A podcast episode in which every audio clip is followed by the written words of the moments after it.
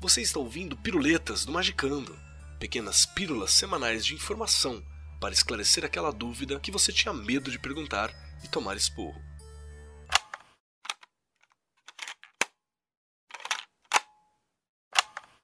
A história é um todo completo, inclui tudo o que acontece. Tão entrelaçados estão seus fios, porém, que dificilmente podemos puxar um deles para examinar sem puxar mil outros fios que a eles estão de algum modo conectados. Isto é particularmente verdadeiro quanto a certos períodos. O trecho que você acabou de ouvir faz parte dos antigos manifestos Rosa Cruzes do autor Joel Discher, eu sou o Rodrigo Grola e você está em mais uma Piruleta do Magicando. E eu estou particularmente muito feliz com esse roteiro feito pelo nosso grande amigo Alan Ramos, que disponibilizou de um tempo para falar sobre a Rosa Cruz. Historicamente, a partir do século XVII, o termo Rosa Cruz começou a ser usado e abusado até os dias de hoje. Muitas pessoas nem devem ter lido os três manifestos principais. Para começar, vamos relembrar a situação da Europa no fim do século XVI e início do XVII. A Igreja Católica viu perder parte de sua influência sobre o mundo por causa da reforma protestante.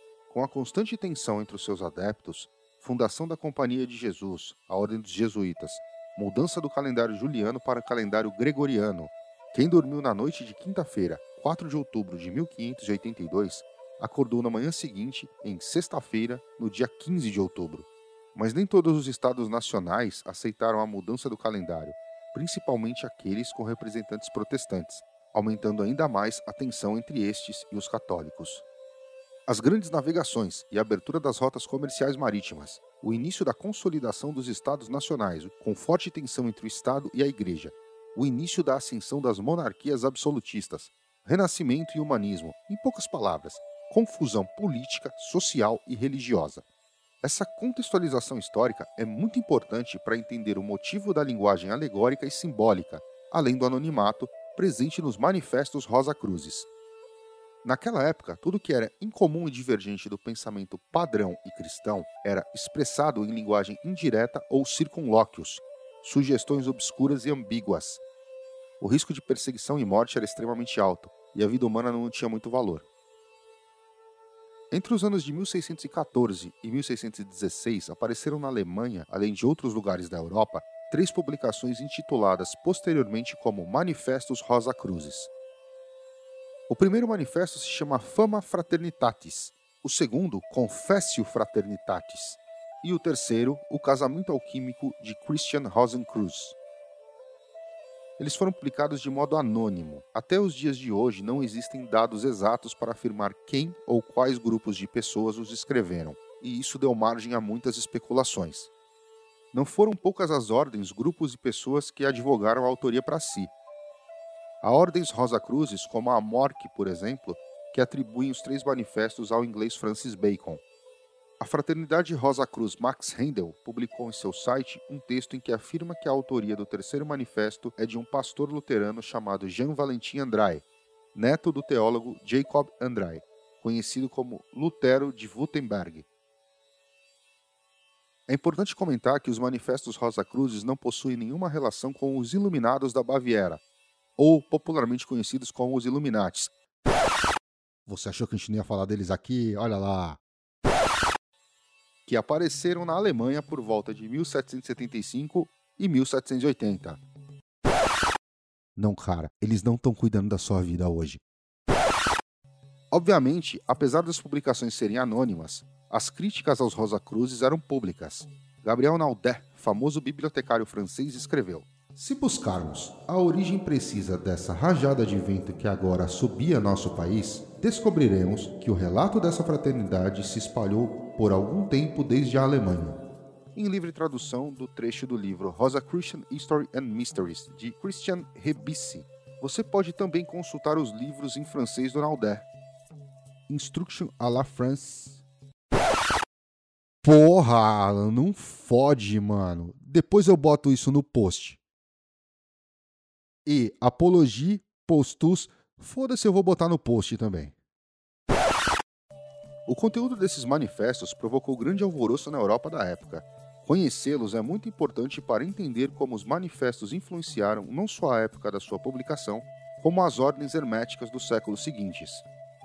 Para os membros de algumas ordens esotéricas ocidentais, não é difícil perceber que existem pelo menos duas camadas de leitura nos manifestos. Uma é literal e a outra é restrita ou hermética, que é percebida de modo indireto com várias referências presentes nas narrativas. Num período histórico conturbado como aquele, e a diligente censura das religiões cristãs, o caráter público dos manifestos foi a melhor forma de enviar uma mensagem a todos os irmãos da fraternidade, espalhados pela Europa, sem expor seus membros.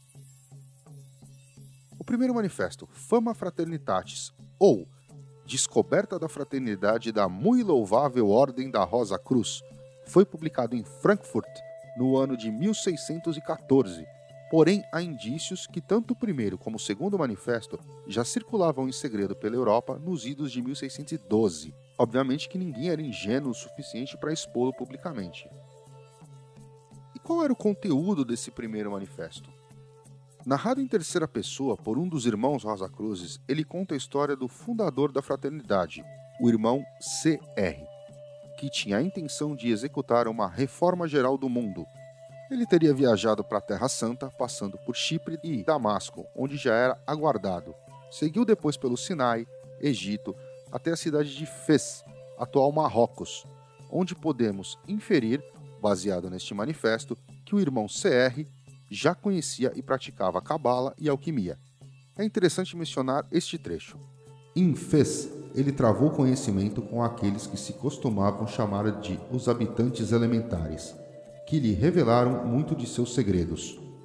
O irmão CR passou dois anos em Fez, depois foi para a Espanha divulgar suas descobertas, onde foi ridicularizado e, após outras viagens, ele retorna para sua terra natal, Alemanha. Após cinco anos, ele reúne mais três pessoas que se tornam os primeiros membros da Fraternidade Rosa Cruz, e mais tarde admitem mais quatro pessoas, é importante mencionar as seis regras da fraternidade. 1. Um, cura gratuita dos doentes. 2. Fim da obrigatoriedade de usar quaisquer hábito particular, seguindo os costumes do país. 3. Reuniões anuais. 4. Procurar uma pessoa digna para sucedê-lo após a sua morte. 5. O termo CR seria o selo da fraternidade. 6. A fraternidade permaneceria secreta por 100 anos. O Fama também narra a descoberta do túmulo do irmão CR e a descrição da simbologia do lugar, deixando claro sua posição como fraternidade cristã, porém diferente do praticado pelos católicos. Necessário mencionar aqui o trecho. Nossa filosofia também não é uma invenção nova, mas é a mesma que Adão recebeu após sua queda e que Moisés e Salomão utilizaram. Este manifesto termina mencionando que haverá um próximo, o Confessio Fraternitatis, e que a opinião dos leitores da época chegarão aos irmãos da fraternidade, independente do idioma. Isso despertou a curiosidade do povo em geral, haja vista que houveram em seguida várias publicações do Fama em diversos idiomas, sempre acompanhados de críticas a favor ou contra a suposta fraternidade.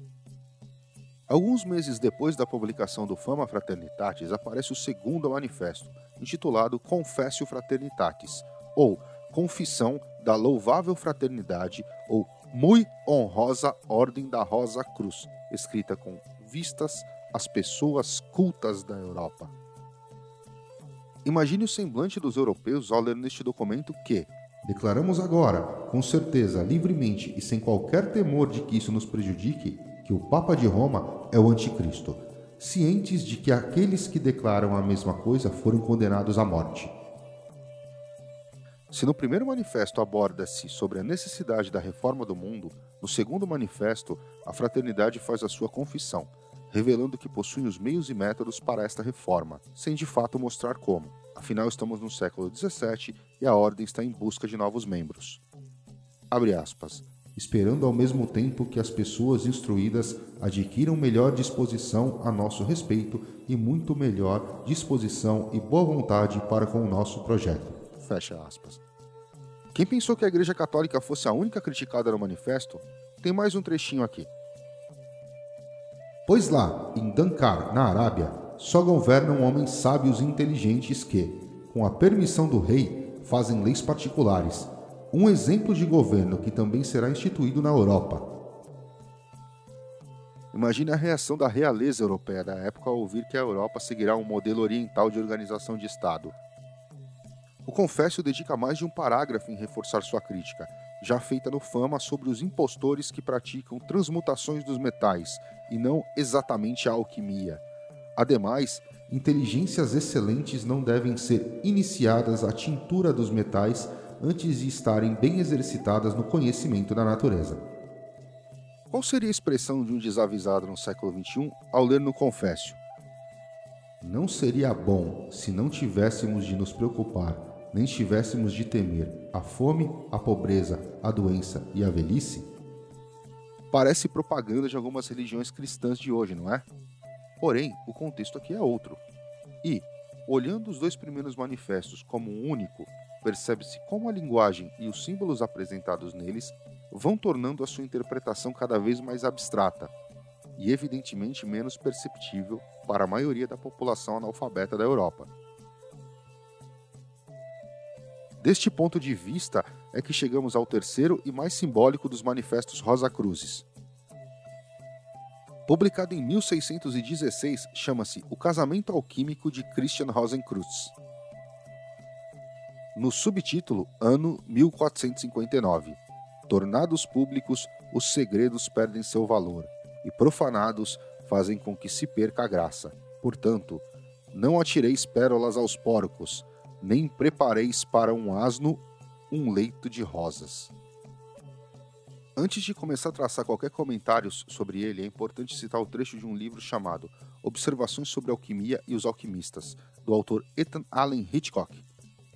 O autor está perfeitamente ciente da latitude de interpretação a que todos os escritos simbólicos são expostos, e que é possível, para uma imaginação indisciplinada, fazer de tais escritos algo de qualquer coisa. E de fato, fazer qualquer coisa de nada. Em livre tradução. Este trecho é para avisá-los de que, desde a publicação dos manifestos, houve e haverá dezenas de interpretações sobre os significados dos símbolos e elementos presentes neles, principalmente no casamento alquímico, Caso você esteja dentro de alguma ordem tradicional, provavelmente conseguirá entender grande parte deles. O terceiro manifesto é narrado em primeira pessoa, na forma de uma história com uma linguagem poética, sem poupar referências à cabala, alquimia, astrologia e ainda assim cristã. Trata-se de parte da vida do Christian Rosenkreuz no período de 1459. Ele vivia em uma pequena casa no alto de um morro. Na véspera da Páscoa daquele ano, o irmão CR estava em meditação quando recebe a visita de uma mulher com características da deusa Fama, que lhe entrega uma carta, um convite para um casamento que ele sabia com sete anos de antecedência e já havia calculado a data. Deste modo, inicia-se a jornada de Christian Rosenkreuz antes e durante as bodas do casamento. Sem muitos spoilers, o velho Christian passa por vários testes, a pesagem dos vícios, por exemplo. Conhece vários segredos, sendo por fim nomeado, junto com outros eleitos, como um Cavaleiro da Pedra de Ouro. Na sua comemoração eterna por ter sido eleito, Christian escreve a controversa frase Summa Scientia Nili Siri. A mais elevada ciência é a de nada saber, em livre tradução. Nessa frase, como um easter egg, ele tem uma referência a Sócrates e a sua famosa frase Só sei que nada sei. O casamento alquímico termina de modo controverso, pois os textos mais antigos encerram da seguinte forma: Aqui faltam duas folhas em quarto, acreditando que estaria na manhã seguinte no portal, ele, entenda-se o autor do livro, retornou à sua pátria, fim. Assim como o Fama, o casamento alquímico também gerou polêmicas na Europa da época. Entre 1618 e 1648, a Europa viveu o período conhecido como Guerra dos 30 Anos, uma das séries de guerras entre as nações europeias, com os mesmos motivos de sempre: políticos, econômicos e religiosos. Não esqueçamos da tensão entre católicos e protestantes. Essas guerras terminaram com a chamada Paz de Westfália, onde a Alemanha, berço das publicações dos manifestos, saiu completamente destruída e dividida, com os diversos estados alemães independentes, porém submissos ao imperador. A dinastia dos Habsburgo, atual Áustria, saiu totalmente enfraquecida e a França saiu como uma das grandes vitoriosas graças às estratégias do cardeal Richelieu. Este protagonismo da França foi importante para o século seguinte, o XVIII, o século das luzes e do iluminismo. Curiosamente, vale observar o que escreveu Richard S. Westphal, famoso biógrafo, no livro A Vida de Isaac Newton. Foi lá, em Cambridge, que Newton estudou matemática e física e mergulhou na alquimia, lendo exaustivamente a bibliografia da arte hermética, tentando uma exposição própria de seus métodos e fazendo experiências no forno que mandou construir no jardim em frente aos seus aposentos, no Trinity College. Outro trecho diz: Ele continuou a receber manuscritos alquímicos inéditos para copiar, e a carta de Francis Mereux de 1683 fornece uma de nossas provas mais explícitas de seu contato com os círculos de alquimistas. Em 1690 é publicado póstumamente a tradução inglesa de Ezequiel Foxcroft do Casamento Alquímico. E quem era este tal Ezequiel? No mesmo livro sobre a vida de Newton diz Ezekiel Foxcroft, um professor do King's College, falecido naquele mesmo ano de 1675. Foxcroft, sobrinho de Benjamin Westcott, parente por afinidade de John Worthington e amigo de Henry Moore, todos platonistas de Cambridge. Provavelmente, Isaac Newton teve algum contato com irmãos da Rosa Cruz. E as ordens Rosa Cruz de hoje? Onde elas se encaixam em tudo isso? Junto com a alquimia, a cabala e a astrologia, estão presentes no arcabouço da fraternidade, permeando todos eles o misticismo cristão. Somado a elas, temos as seis regras da fraternidade e o objetivo de seu fundador na reforma geral do mundo, descritas no Fama. Resumidamente e objetivamente, estas são as características Rosa-Cruzes do século XVII. No século seguinte surgiram ordens e se derivaram ordens que se aprofundaram em algumas características em detrimento de outras. Num contexto maior, não seria exagero afirmar que todas elas são ordens irmãs. E quem são elas? Kenio Ismail, em 2015, publicou um interessante levantamento sobre as ordens que possuem algum tipo de ligação com as características Rosa Cruzes, ou tradição Rosa Cruz, como alguns preferem. Vamos citar algumas. Societas Rosa Cruciana, Escócia, 1800. Societa Rosa Cruciana em Anglia, a Sria, em Londres, 1865. Societas Rosa Cruciana em Civitatibus Foederatis, SRICF, Pensilvânia, 1880. Order Hermetic of Golden Dawn, Londres, 1888. Ordre Cabalistique de la Rose Croix, OKRC, Paris, 1888. Ordem da Rosa Cruz Católica, CRC, Paris, 1890. Ordem do Templo Oriental, OTO, 1895, até a chegada do Crowley. Rosa Christian Fellowship, Estados Unidos, 1909. Ancient Mystical Order Rosa e Crucis, Amorque, 1915. Essa você conhece. Fraternitas Rosa Crucis, FRC, Pensilvânia, 1920. Ordo Aurai e Rosa Crucis, OARC, França, 1923. Lectorium Rosa Crucianum, Holanda, 1924. Fraternitas Rosa Cruciana Antiqua, FRA, México, 1927. Essa pode ser que você também conheça. Anticus Arcanus Ordo Rosa Rubi et Aurea Crucis, a-A-O-R-R-A-C, Áustria, 1952. Essa deve ter acabado porque ninguém conseguia pronunciar o nome inteiro. Confraternity of the Rosy Cross, CR mais C, 1990. A próxima vez que você vê alguém falando sobre a Rosa Cruz, pergunta se já leu os três manifestos. Aposto com você que a maioria não o fez. E caso tenha curiosidade de ler, vale lembrar que não existe uma versão oficial em língua portuguesa você pode procurar por alguma versão original em latim ou alemão do século XVII, ou uma das traduções que indicaremos no post, se a gente lembrar de colocar. E assim finalizamos mais uma piruleta. E mais uma vez eu deixo meu agradecimento para o Alan Ramos, que fez esse belo compilado aqui com todos os percalços aí de trabalho que ele tem. Fico muito agradecido, muito feliz com isso. e vejo todos vocês numa próxima piruleta. Dúvidas e sugestões de pautas, coloquem aí no post do episódio. Um grande abraço para todo mundo. Valeu!